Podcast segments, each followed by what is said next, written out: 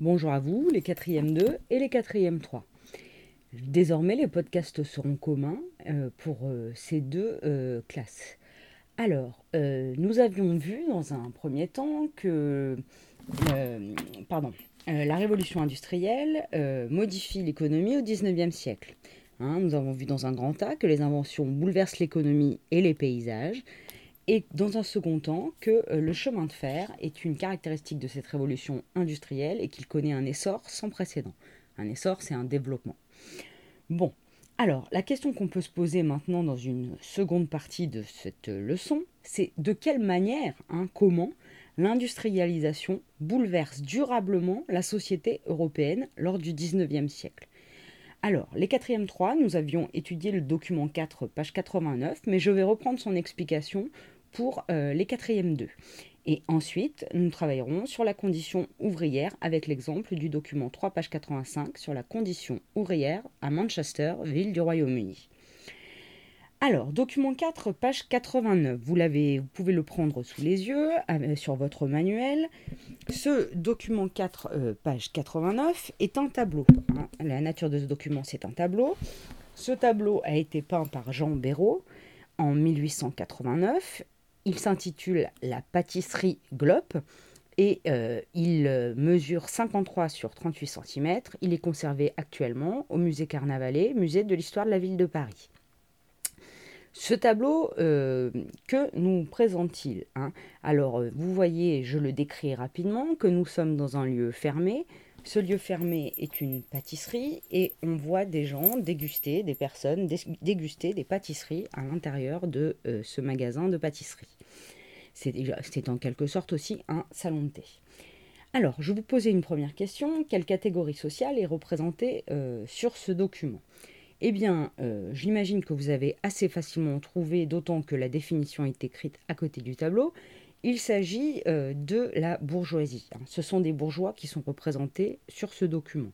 Hein. Alors, euh, c'est une catégorie sociale, effectivement, qui s'enrichit euh, au cours du XIXe siècle par les revenus du commerce, hein, parce qu'elle pratique le commerce, mais aussi parce qu'elle possède des usines, des territoires, elle possède des terres dans les campagnes, elle possède des usines, et en fait, le fait d'être propriétaire des moyens de production lui permet euh, de s'enrichir. Cette bourgeoisie, hein, euh, comme le dit la définition de votre manuel, elle concentre la richesse, l'influence et le prestige. Alors, euh, son niveau de vie, ben, quel est-il à la bourgeoisie? Eh bien, c'est un niveau de vie assez élevé. Hein. Alors, qu'est-ce qui peut nous, affirmer donc qu'il s'agit de bourgeois sur le tableau?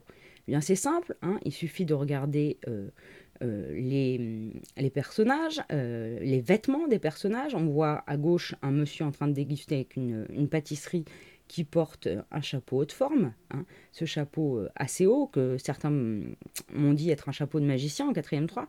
Oui, c'est bien un chapeau haut de forme. Et le chapeau haut de forme, c'est un marqueur social qui montre qu'on appartient à la bourgeoisie.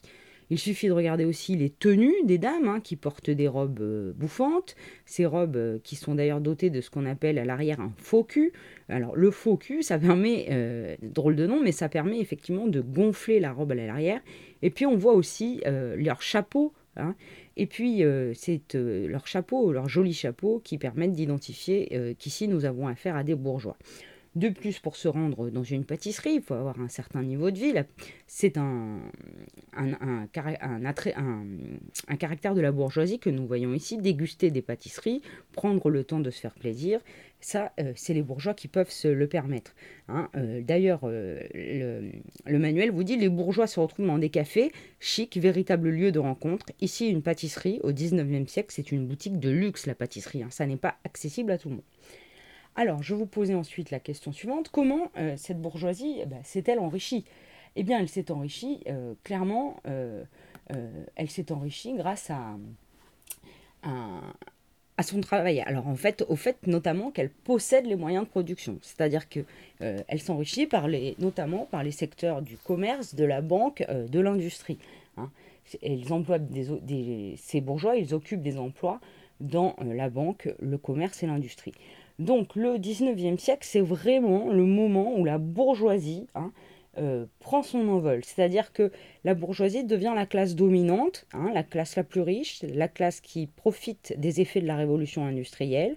Euh, c'est celle qui possède les commerces, comme par exemple les grands magasins, euh, ce que raconte Émile Zola dans son livre Au bonheur des dames. Et puis, c'est elle qui possède les terres, les, qui est propriétaire, et, qui cela lui permet donc effectivement de s'enrichir. Donc au XIXe siècle, effectivement, la bourgeoisie hein, euh, euh, prend son essor et euh, se trouve être la, la, classe sociale dominante. Alors je vous demandais ensuite, dans un but de comparaison, de lire le document 3, page 85 de votre manuel et de répondre aux questions sur votre cahier par des phrases complètes. Alors, si je prends le document 3, page 85, je vous en fais la lecture, prenez-le sous les yeux et suivez ma lecture. La condition ouvrière à Manchester. Kay Shuttleworth, médecin anglais, est considéré comme le père de l'éducation populaire en Angleterre. Il est particulièrement attentif à la condition ouvrière. Les ouvriers sont confinés pendant 12 heures de la journée dans les ateliers ou les pièces où ils travaillent. Au milieu d'une atmosphère surchauffée et énervante, fréquemment alourdie par la poussière et les brins de coton, ou rendus impurs par la respiration continuelle ou par toute autre, toute autre cause. Leur travail absorbe toute leur attention et fait appel sans relâche à leur énergie physique. Le labeur de l'ouvrier doit continuellement rivaliser avec la précision mathématique, le mouvement incessant et la puissance inépuisable de la machine. Par conséquent, en plus des résultats négatifs, absence totale de stimulant moral ou intellectuel, monotonie, privation du bon air et des effets bienfaisants de la lumière, les énergies physiques sont épuisées par un labeur incessant et une alimentation défectueuse. Voilà donc un texte extrait du livre L'état moral et physique des classes ouvrières employées dans la manufacture de coton de Manchester. Donc Manchester, c'est une ville anglaise. Il est écrit par Sir James Phillips K. Shuttleworth en 1832. Alors, première question que je vous posais, c'était de présenter le document. Je viens de le faire. Ensuite, je vous demandais effectivement de relever la durée de la journée de travail des ouvriers dans la manufacture de coton de Manchester en 1832. Alors qu'est-ce que c'est qu'une manufacture de, de, coton? C'est ce que vous avez sur l'image qui se trouve à droite du texte, c'est-à-dire c'est un endroit euh, où on fabrique des fils à partir euh, de laine ou de fil de laine ou de coton. Hein. on fabrique du fil. On fabrique du coton, du textile. Donc, euh, je vous demandais de relever donc la durée de la journée de travail des ouvriers. Effectivement, vous l'avez relevé, la journée de travail des ouvriers dans la manufacture de coton dure 12 heures. Hein. Donc, elle dure donc 12 heures. Donc c'est une journée de travail qui est assez conséquente puisque c'est la moitié d'une journée. Et euh, effectivement, je vous demandais ensuite euh, quelles conditions. Alors, on pourrait euh, voir dans le texte, on peut relever différentes conditions. D'abord, une atmosphère surchauffée et énervante, hein, c'est-à-dire que c'est un endroit fermé où il fait chaud, où on respire la poussière et les brins de coton, hein, donc ce qui gêne effectivement euh, la respiration et qui crée des maladies euh, liées à la respiration pour les ouvriers. Et c'est un, on travaille dans des conditions difficiles euh, parce que effectivement, on fait appel sans relâche à l'énergie physique, c'est-à-dire qu'il faut être en bonne santé pour pouvoir assurer ce métier. Ensuite, euh, il y a bien sûr le bruit euh, qui est fatigant et euh, cela, selon l'auteur, donne des conséquences négatives. Hein. absence de stimulant moral ou intellectuel, c'est-à-dire que ce métier est tellement absorbant qu'il annihile la réflexion, il, il empêche de réfléchir. Monotonie, c'est-à-dire que c'est toujours le même travail, on fait toujours les mêmes gestes dans ces usines de coton, qui est extrêmement fatigant privation du bon air et des effets bienfaisants de la lumière, c'est-à-dire qu'on est enfermé pendant 12 heures durant euh, à travailler. Et euh, effectivement, il dit les énergies physiques sont épuisées, donc ça veut dire que les, les ouvriers sont épuisés par ce travail incessant et une alimentation défectueuse. Eh bien, qu'est-ce que ça veut dire? Ça veut dire qu'ils ne mangent pas forcément à leur faim ou de manière équilibrée, et donc en plus, cela renforce à leur fatigue. Vous voyez sur la photo à côté que certains enfants peuvent travailler dans les usines. Hein. Euh, les enfants, euh, au XIXe siècle, travaillent euh, assez jeunes, hein, sont embauchés dans l'industrie.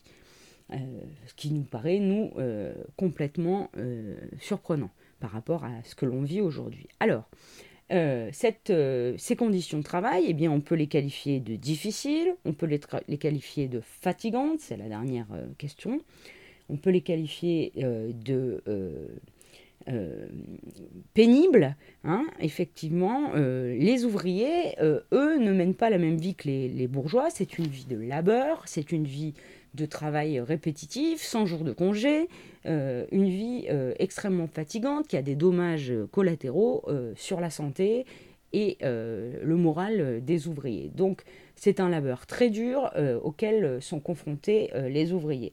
De plus, euh, les ouvriers vivent euh, dans des conditions euh, assez misérables par rapport aux bourgeois, de petits logements, très peu de,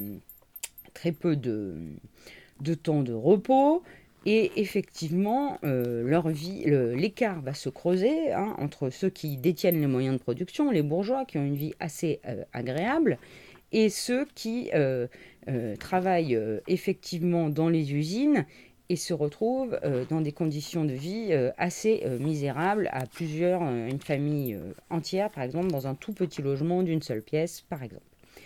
Alors, donc, excusez-moi, on voit bien que deux classes sociales s'opposent au 19e siècle, les ouvriers, hein, qui ont des conditions de vie pénibles, et la bourgeoisie qui prend son essor, qui commence euh, à dominer socialement le reste de la société. Alors, je fais une pause pour le moment et nous verrons ensuite, euh, dans un podcast suivant, euh, le travail que je vous avais demandé de faire sur les textes du manifeste Parti communiste et l'interview d'Eugène Schneider. Et nous allons voir que cette misère ouvrière, elle amène des penseurs, des philosophes, à prendre position sur la situation des ouvriers et à développer des idées hein, pour euh, les défendre. Euh, je vous donne rendez-vous dans le prochain podcast pour la correction de cet exercice sur euh, les deux textes. À bientôt.